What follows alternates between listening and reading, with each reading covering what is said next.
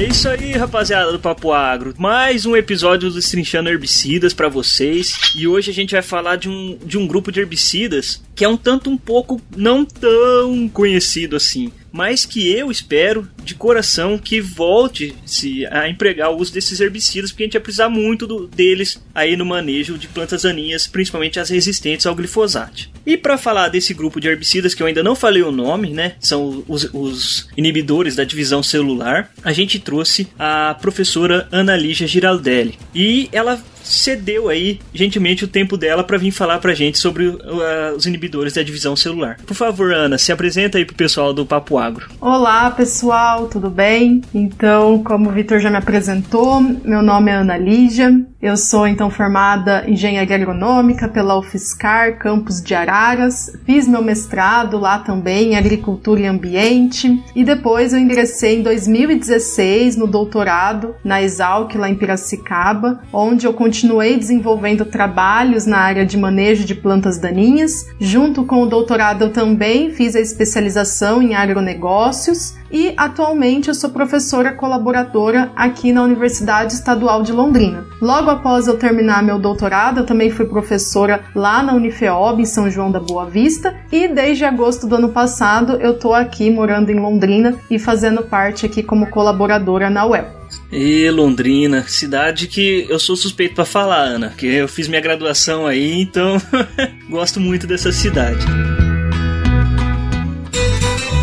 Você está ouvindo Papo Agro, Papo Agro, o seu podcast sobre o agronegócio.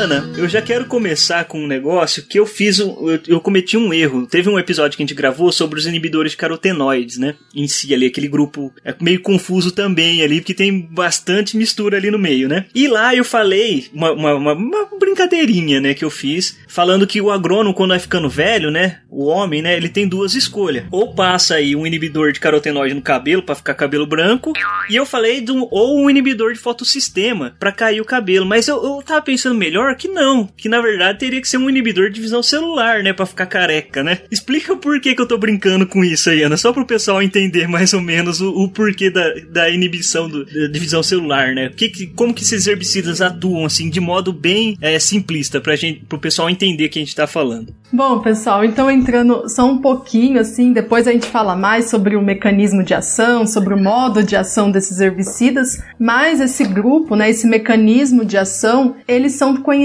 aí por inibidores também, né, da formação de microtúbulos, ou também inibidores da polimerização da tubulina. Então, eles acabam ali impedindo, né, inibindo esse crescimento inicial das plantas. É, então é, é aí que tá, né? Não vai nem crescer, né? Então, no, no, na, minha, na minha analogia lá, na minha brincadeira com o cabelo, seria que nem cresceria o cabelo, né? Ô, Ana, então vamos falar, então, a gente já falou um pouquinho, né? Já apresentou um pouquinho esses herbicidas. É, eu queria que a gente entrasse na questão do modo de uso deles, né? Qual que é o, o principal modo de uso desses herbicidas? Bom, então, Vitor, nós é, só para contextualizar mais um pouquinho, então nós estamos falando aqui de um mecanismo de ação, né, que é aqueles conhecidos pelo grupo K também, né, é, onde nós temos ali o grupo K1, K2 e K3 e que no Brasil acaba que são comercializados o grupo K1 e o grupo K3. Então a gente está falando ali dentro desse mecanismo de ação, principalmente vou dar alguns exemplos já aqui de cara dos herbicidas, da trifuralina, do, do pendimentalin, do S-metalaclor. Então são herbicidas utilizados com foco como alvo o solo. Então herbicidas utilizados em pré-emergência dessas plantas daninhas para controlar aí o banco de sementes que nós temos no solo dessas plantas. Ah, bacana. É,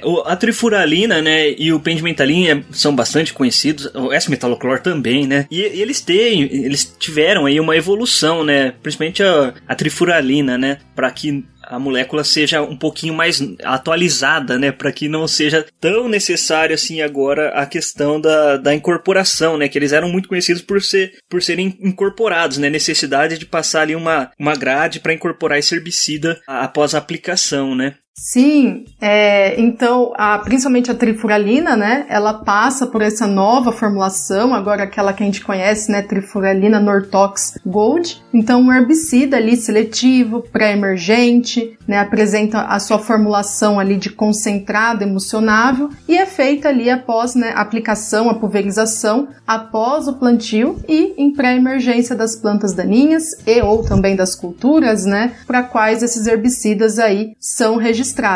E, né, como você mesmo disse, agora nessas novas formulações a gente não precisa ali passar pelo processo de incorporação desse produto. Beleza, Ana, muito bem. Então, aproveitando já para a gente começar a falar deles especi especificamente, né, uh, vamos focar aí no grupo K1, né, que são os inibidores dos microtúbulos, né. Explica melhor pra gente, Ana, como que funciona essa inibição? Por que que a planta daninha acaba morrendo quando eu aplico um herbicida ali do subgrupo K1? Então, então, pessoal, o grupo K1, então nós, nós estamos falando aqui das dinitroanilinas, então pendimentalin, trifuralina. Então, se a gente lembrar também de nome comercial, né, para aqueles que são mais é, lembram mais do nome comercial, falando de Herbadox, de Premerlin, da trifuralina Gold. Esse grupo é, K1 eles então também são conhecidos, né, que nem eu já havia anteriormente falado, como inibidores da formação dos microtúbulos ou da polimerização da tubulina. E aí, pessoal, o que que acontece quando a gente usa, né, esses herbicidas? Nós temos aí que nós formamos um complexo herbicida tubulina que inibe a polimerização dos microtúbulos. E isso acaba levando uma desconfiguração física e a perda da função. Aí, pessoal, o que que acontece? Em consequência disso, o fuso mitótico ele não acontece e isso causa uma falta ali de alinhamento e a separação dos cromossomos lá durante a mitose. E aí o que que acontece? Além disso, né, de não nós não termos essa formação, nós também não temos a formação da placa equatorial. Ela não se forma. E aí os microtúbulos, né, que também possuem aí a formação, na sua função, a formação da parede celular, eles acabam ali que, que são impedidos de fazerem isso. E a perda dos microtúbulos né, induzida aí pela quando a gente utiliza estes herbicidas em pré-emergência, ela pode causar aí alguns sintomas que talvez alguns de vocês já tenham visto no campo, né, que é nas extremidades das raízes. Então, se você puxar uma planta lá, que no, no caso você utilizou esse herbicida em pré-emergência, você vai ver que nas raízes, né, os tecidos ali meristemáticos, eles não vão conseguir mais se dividir. Eles não conseguem assim, vamos dizer, né, eles não conseguem se alongar. E isso tudo porque inibe, então, realmente a divisão ali, esse crescimento inicial, inibe a tubulina. É um mecanismo mais complicadinho de entender, né? Mas basicamente esse grupo K1 atua aí diretamente na polimerização da tubulina. É, uma dica que eu sempre falo, né, para quem quer entender esse grupo melhor, é pegar lá, não tem jeito, abrir, colocar no Google lá, mitose, né, e olhar lá as fases da mitose, ver lá os microtúbulos formando, né, e só associar que o herbicida vai impedir aquela formação, a formação da placa equatorial, que nem você mesmo falou. E a questão do grupo do grupo K K3, Ana, já é diferente, né? Apesar deles serem agrupados todos num grupo bem grande ali de inibidores da divisão celular, o K3 ele não tem nada a ver ali com a parte da, da mitose, né? Explica melhor pra gente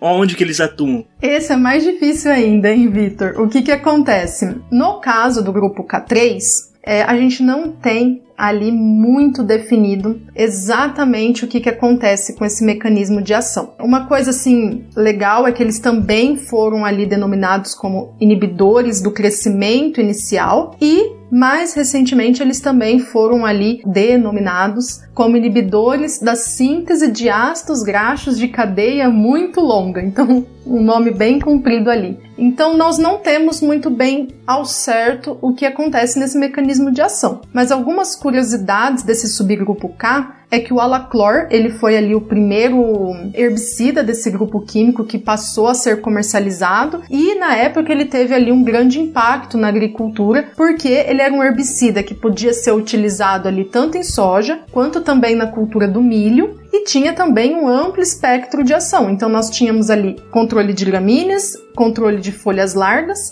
e sem a necessidade de incorporação daquele produto no solo, que era o caso da trifuralina do grupo K1 na época. Então foi ali um grande avanço também para a agricultura na época. E só para relembrar, nesse grupo K3 a gente está falando de um grupo químico é, conhecido como cloroacetamidas. Esse, essa questão da incorporação no solo é, ba é bastante importante hoje em dia, né? Pra gente. Praticamente não se fala de agricultura no Brasil, né? Pra grandes culturas, se não for ah, relacionado ao sistema de plantio direto, né? Então, esses herbicidas, principalmente a, a, ao grupo K1, né? Eles, estavam um pouco esquecidos por causa dessa necessidade de incorporação, né? E com o surgimento das plantas resistentes, né? Começou a se optar por buscar novas alternativas, né? A gente sempre repete aqui no, no Destrinchando Herbicidas, Ana, que a gente precisa de novos mecanismos e que não é fácil. A galera acha que é assim, ah, encontra um, um herbicida novo que nem acha gente para trabalhar hoje em dia na rua, né?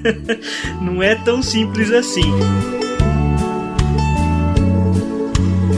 E olha só, tem gente que não sabe quais são as nossas redes sociais. Agora eu vou relembrar quais são elas. A gente está no Instagram como Papo Agro Podcast. A gente também está no Facebook como Papo Agro Podcast. E no Spotify, se você quiser nos encontrar, você vai escrever separado. Papo Agro separado podcast, senão você não vai encontrar a gente. Eu já tive essa dificuldade um dia e eu sabia que não encontrava de jeito nenhum, então não esquece, é separado, tá beleza?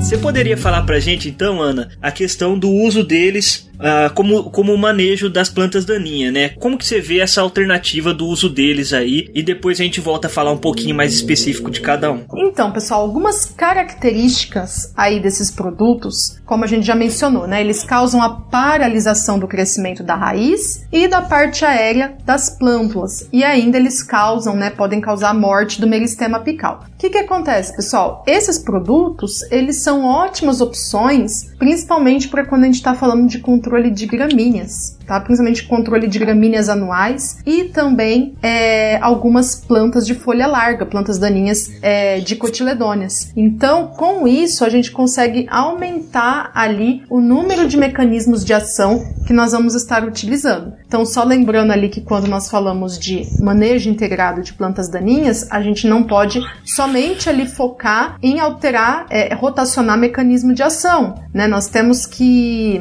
rotacionar culturas, nós temos ali rotacionar os métodos de controle, utilizar mais de um método de controle, não só o químico. E aí nós entramos com esses produtos em pré-emergência para ajudar e não deixar toda a pressão de seleção em cima dos herbicidas só lá na pós-emergência. Né? Um exemplo ali é, bem legal para isso é quando a gente fala, por exemplo, em controle de capim-pé de galinha. Então nós temos aí muita dificuldade às vezes de controle, principalmente em culturas que são gramíneas, como o milho. E se a gente pensar em culturas de folha larga como a soja, o pessoal já vai direto ali num glifosato com graminicida. Então acaba deixando toda a pressão de seleção em cima desses herbicidas em pós-emergência. Então não é à toa que a gente tem casos de resistência a glifosato e a CCase. Então esses herbicidas é, inibidores é, do crescimento inicial do grupo K1 e K3, eles vêm para auxiliar nesse manejo. Então a gente começa começar ali com os herbicidas pré-emergentes, para a gente segurar esse fluxo e não deixar tudo para depois. Perfeito, Ana. Outra característica que eles têm também, e aí acho que é mais associado ao pendimentalinha trifuralina, é um, um, grande exemplo da questão de seletividade por posição. Você poderia explicar para os nossos ouvintes o que, que é a seletividade por posição ou por posicionamento? Sim, claro. O que, que acontece, pessoal? Esse grupo, é, principalmente o grupo K1 do pendimentalina e da trifuralina, a principal forma de obter a seletividade desse produto é através da seletividade de posição, ou aquela seletividade também que a gente conhece por topon toponômica. E a seletividade, então, por posição, ela é um dos principais ali meios para que aquela planta, para que planta não, desculpa, pro herbicida ser seletivo. O que, que acontece nesse caso? A cultura não entra em contato com a camada do solo que está tratada com aquele herbicida. Então, ou porque a semente está abaixo dessa camada tratada e aí as raízes crescem, né, elas, vão, né, elas vão se desenvolver para baixo e não vão entrar em contato ali diretamente com aquela camada tratável, ou porque a planta cresce muito rápido. Então, essa seletividade de posição, ela é tanto no tempo quanto no espaço. No caso aqui, a gente está falando dela no espaço. Então, a minha semente, ela não entra, e as raízes, elas não entram em contato com a camada ali do solo de 10 a 15 centímetros, onde o herbicida vai estar tá concentrado. E a seletividade no tempo, aí são, é, é um caso aí para outros produtos, né, de outros mecanismos de ação, que é quando a gente fala que a gente aplica num tempo diferente que minha cultura tá lá. Então é aquele caso da gente usar um herbicida que não, não é seletivo para a cultura, mas a gente aplica ele antes da cultura estar tá no campo. Então eles estão em tempos diferentes. E no caso da posição, esse grupo K1 ele encaixa muito bem nisso, porque aí a nossa cultura não entra em contato com a camada tratável. E no grupo K3, aí a gente entra num outro processo ali de seletividade que seria mais relacionado à taxa de metabolismo. Então, isso não, não é totalmente comprovado para esse grupo, mas aí tem evidências que seria através da metabolização desses herbicidas pelas culturas que seriam ali seletivos. Ah, muito bacana, Ana. Tem também uma questão deles terem o controle ali para a questão da, do tamanho da semente, né? E até por isso que eles acabam controlando um pouco melhor as gramíneas, que geralmente elas apresentam um tamanho de semente um pouco mais reduzido, né? Em comparação às folhas largas, né? Que apresentam a semente um pouquinho maior. Você poderia explicar para a galera também o porquê dessa seletividade, hein? não seletividade, mas uma preferência maior por sementes menores, por controle de plantas com sementes menores? Sim, no caso ali é, acho que acredito que não ficaria restrito também só a esse grupo, né? Mas é muito mais simples, assim, digamos, gente controlar plantas de sementes menores, né? Porque a, a semente pequena, ela tem menor quantidade de reservas. Então, para ela conseguir ali germinar emergir, sair da camada de solo, provavelmente ultrapassar uma barreira de palha também no sistema, ela tem pouquinha reserva, né? Então acaba ali que o herbicida talvez teria mais tempo ou maior contato, né? Ao contrário de uma semente grande, onde ela tem muita reserva também, né? Ela consegue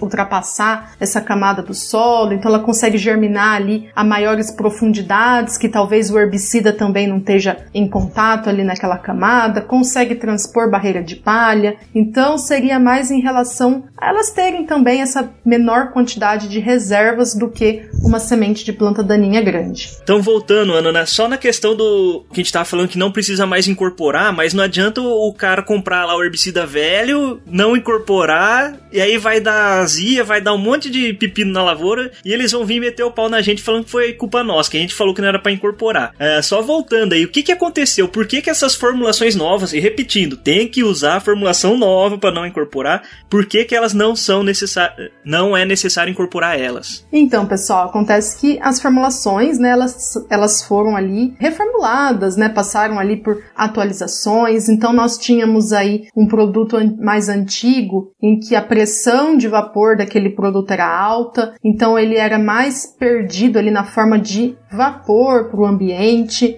também questão da fotólise, né, degradação da luz solar. Então, produtos que, é, e agora falando no geral, inclusive, pessoal, produtos que têm suscetibilidade ali à, à fotodegradação, né, a produtos que têm alta pressão de vapor, eles necessariamente eram incorporados e precisam, né, caso tenha alguma formulação, serem incorporados, seja por meio de grade, no qual ela, ela vai incorporar ali entre 5 e 10 centímetros, ou através de irrigação, de chuva, né, uma aplicação seguida de uma chuva ali, de uma quantidade boa que faça esse produto descer na camada onde está concentrado o nosso banco de sementes. Então, é que nem mesmo você disse, não adianta pegar a formulação antiga e né, é, é, deixar ali. Não, a formulação nova ela passou por atualizações. Então nós temos ali um produto que não é mais tão volátil que nem o antigo e um produto ali que não é fotodegradável.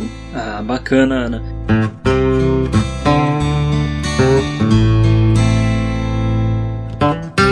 Aproveitando esse, essa pausinha aqui, mas vamos falar aí da rede Agrocast, né? Se você, como eu, gosta aí dos podcasts do agro, tem que ficar por dentro da rede Agrocast, que lá a gente reúne todos os melhores podcasts do agro brasileiro em um feed só. Então vai ter lá podcasts sobre insetos, sobre entrevistas e, e, sobre viola, cachaça, vários tipos de podcasts diferentes num feed só reunido. E é claro que o Papo Agro, o melhor podcast do agro brasileiro, tá lá nesse feed lá para você aproveitar também. Então acesse lá www.redeagrocast.com.br ou procure aí no seu agregador de podcast favorito Rede Agrocast.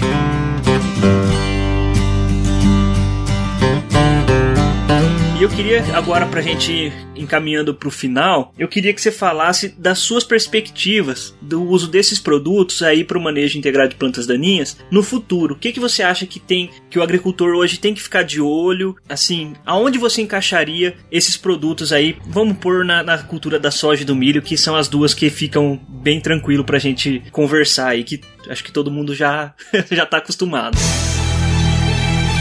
Resumo do papo. Pessoal, eu acho que é, não, não acredito nem que seja no futuro, é agora, né? Porque nós já temos aí vários problemas com plantas daninhas resistentes e eu acho que a gente acaba muito falando em fazer, às vezes, manejo integrado, em rotação de mecanismo de ação e na hora de colocar na prática, às vezes a gente falha por ir talvez para o lado mais fácil, né? Que não deveria ser assim. Então é aquilo, vamos tentar planejar melhor, encaixar esses herbicidas, né? Que são herbicidas utilizados em pré-emergência, principalmente para auxiliar no controle de gramíneas porque senão restam poucos produtos para a gente utilizar em pós-emergência. Né? Se a gente pensar no milho, piorou, né? Porque a gente já exclui os graminicidas para utilizar em pós-emergência do milho. Aí a gente vai ali talvez para outros produtos de mecanismo de outros mecanismos de ação, talvez como um nicosulfuron, um mesotrione, mas aí a gente já tem outros, né, é, outros mecanismos aqui envolvidos. E na soja a gente tem um pouquinho ainda mais de abertura por conta de poder utilizar graminicidas, é, inibidores da CCase em pós-emergência. Mas se a gente começar já a incorporar esses produtos ali no, na pré-emergência, né? Colocar esses produtos, posicionar eles para controlar o meu fluxo de emergência, meu banco de sementes de plantas daninhas, isso vai diminuir a pressão de seleção depois, lá na pós-emergência da cultura. E a princípio pode ser, né, que a gente se depare com algumas questões de talvez ser um produto mais caro, é um produto mais técnico, né? São produtos mais técnicos. Então não é simplesmente, ah, eu vou lá e vou, né, aplico. Não, a gente tem que tomar cuidado ali, né? Posicionamento, dose. Então são produtos, como a gente sempre fala, né, mais técnicos. Então a gente tem que ler ali a bula com cuidado, ver as recomendações com cuidado, dosagens, né? Quando a gente vai para produtos aplicados em pré-emergência, a gente tem que lembrar que muitos deles têm a dose de acordo com textura do solo, de acordo com matéria orgânica do solo, né? Então, por isso, é, são produtos mais técnicos, mas que vão nos ajudar muito no manejo de plantas daninhas, principalmente quando a gente fala de resistência. E não adianta, né, ir empurrando, empurrando, empurrando, porque aí vai chegar uma hora que vai diminuir o número de herbicidas ali que a gente pode utilizar e aí o, o barato vai sair caro, né, digamos assim. E lembrar também que não existe só manejo químico, pessoal. Preventivo que tem que estar tá sempre ali andando junto com a gente, manejo cultural, que às vezes a gente esquece um pouco dele, mas a gente sempre está fazendo e tem que sempre estar tá relembrando, né? Temos aí é, outros também controles, né? Mecânico, por exemplo, que a gente incorporar o máximo ali de métodos de controle a gente vai estar tá ali prevenindo, né, fazendo um manejo proativo em relação à resistência de plantas daninhas e estaremos também ali fazendo algo é, melhor, né, digamos assim, para nossa agricultura. Ah, com certeza, Ana. É, é apoiar todo a sua casa num pilar só, né, que seria ali o manejo químico, nunca foi a, uma ideia tão tão boa, né? Então buscar sempre aí colocar vários outros pilarzinhos ali pra, pra gente ter. Se um quebrar, tem outro para segurar.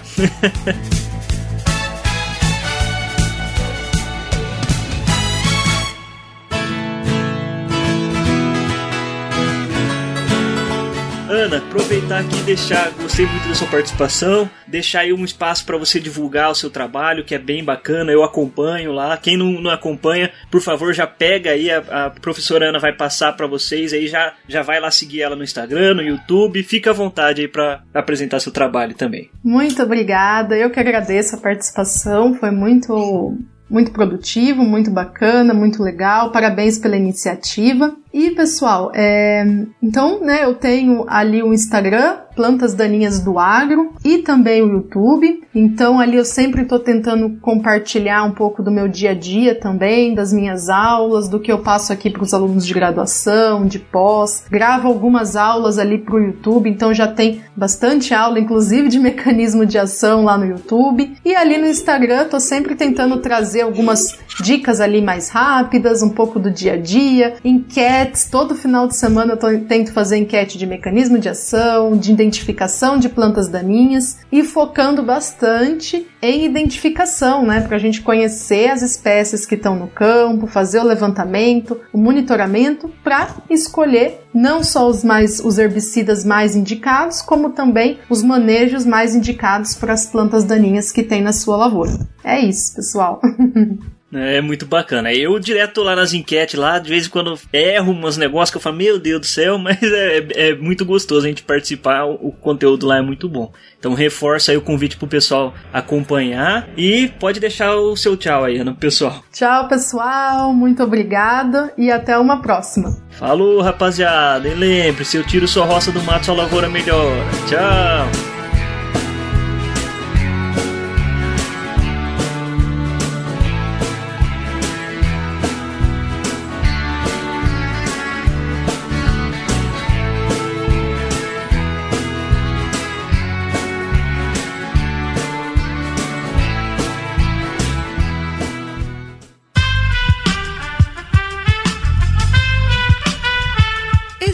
Podcast foi editado por Aerolitos Edição Inteligente.